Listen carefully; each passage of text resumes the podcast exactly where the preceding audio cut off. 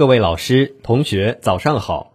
欢迎收听今天的早间时分，我是王玉龙，我是王新宇。今天是二零二一年五月七号，农历三月二十六。今天最高气温二十六摄氏度，最低气温十七摄氏度。今天节目的主要内容有：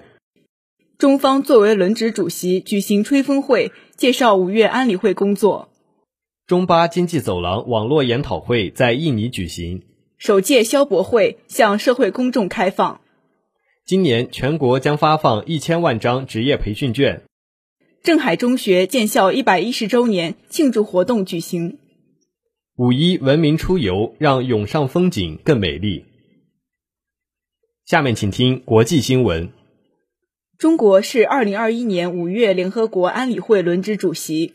中国常驻联合国代表张军近日表示，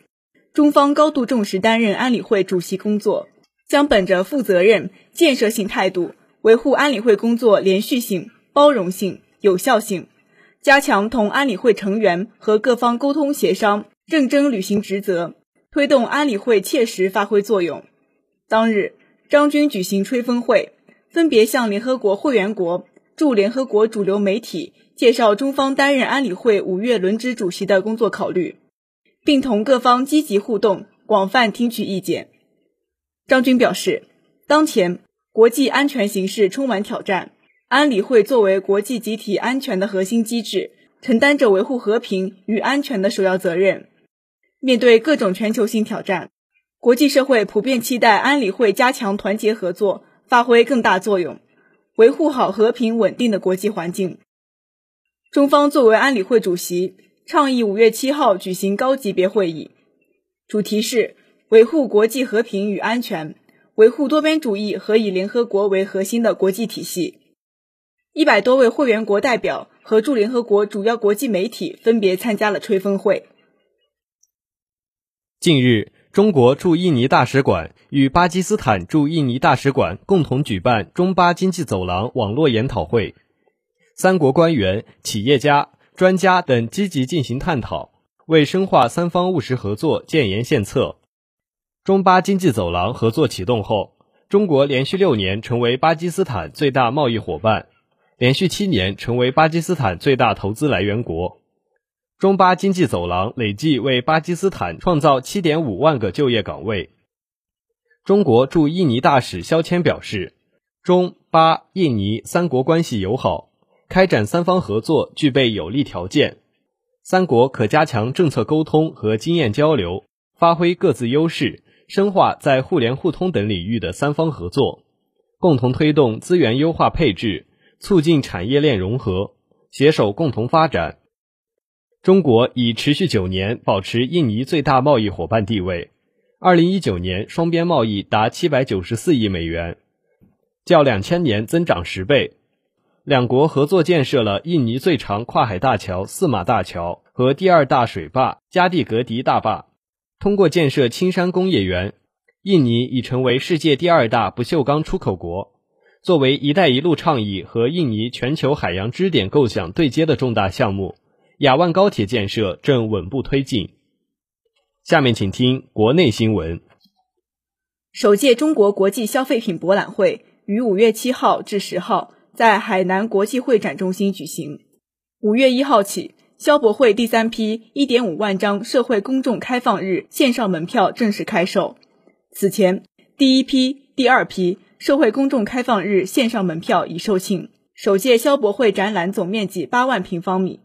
其中，国际展区六万平方米，分为时尚生活、珠宝钻石、高端食品保健品、旅居生活和综合服务五大专业展区。参展企业六百四十八家，参展品牌一千三百一十九个，来自六十九个国家和地区。国内展区两万平方米，全国参展品牌超过一千两百个。近日，财政部、海关总署、国家税务总局等部门。公布了首届消博会展期内销售进口展品的税收优惠政策，对家具、服装、手表、照相机等展品一定限额内免征进口关税、进口环节增值税和消费税。消博会是国内首个以消费精品为主题的国家级展会，通过这个平台，让中国老百姓在自家门口就能买到高质量产品，享受高水平服务，这是最直接、最实在的为民举措。今年，我国将大力推行职业培训券的发放和使用。人社部将依托电子社保卡，为符合条件的劳动者发放具有认证结算等功能，同时精准对接培训资源的电子凭证。计划全年发券一千万张，用券一百万张以上。人社部职业能力建设司司长刘康表示，截至三月末，职业培训券试点工作已经扩大到全国一百五十五个地市。其中，十四个省、六十个地市的职业培训券已经完成了上线对接，各地累计发券一百七十五点七万张，用券八点四万张，用券率百分之四点八，涉及上线渠道一百七十一个，培训机构一千四百四十八个。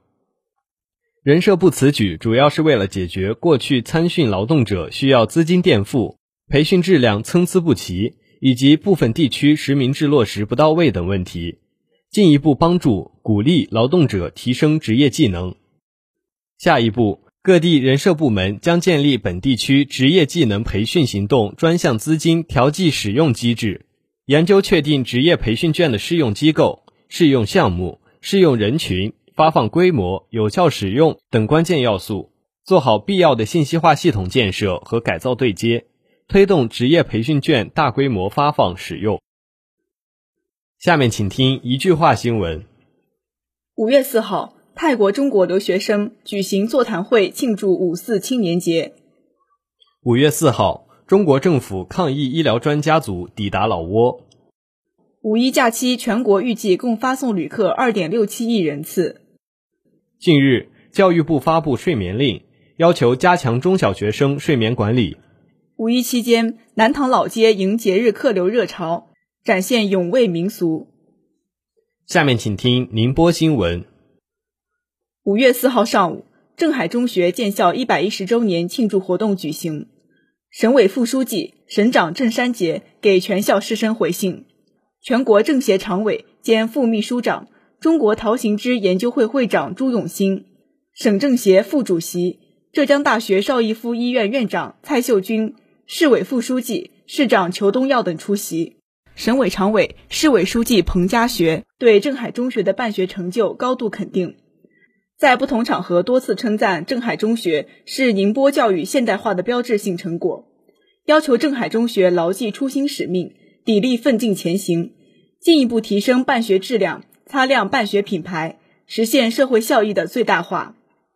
裘东耀在致辞时表示。希望镇海中学传承百年文化，坚持立德树人，努力建设高品质一流中学。希望镇海中学全体教师潜心教书育人，无愧于党和人民。希望每一位镇海中学学生刻苦学习，全面发展，努力成为建设伟大祖国和美丽家乡的有用之才。市领导林雅莲及朱金茂全国中小学校长论坛。新时代高水平大学与中学创新人才培养研讨会的与会专家，以及镇海中学部分校友、在校师生等参加。今年五一，宁波各大旅游景区精心筹备，推出了一批旅游新品、精品活动、网红打卡点，吸引众多游客纷至沓来。亮码测温、佩戴口罩，有序且不失热闹。越来越多的游客在享受美好假日的同时。也让自己成为了一道美丽风景。同时，针对大客流量，景区在维护文明秩序的方面也动足了脑筋。例如，溪口藤头旅游景区，除了加大各人流密集环节的疏导工作外，还在各景区出入口、停车场、危险地段设置一百八十余个智慧管理点位，对各个景区实行高分疏散措施，划定各个景区的最高游览人数。为确保游客出行安全，宁波市文化广电旅游局成立了工作督导检查组，在假期前夕及假期期间前往重点景区、地区，对疫情防控、旅游景区开放和旅游安全等情况开展现场督查。各星级饭店也严格控制人流密度，全面响应“公勺公筷”倡议。下一步。将在全市旅游行业深入开展文明旅游金字招牌创建活动，为我市争创全国文明典范城市贡献力量。这里是 FM 幺零零点五宁波大学广播台。以上是今天早间时分的全部内容。本次节目是由叶晓轩为您编辑，王新宇、王玉龙为您播报的。感谢收听，欢迎您继续收听本台其他时段的节目。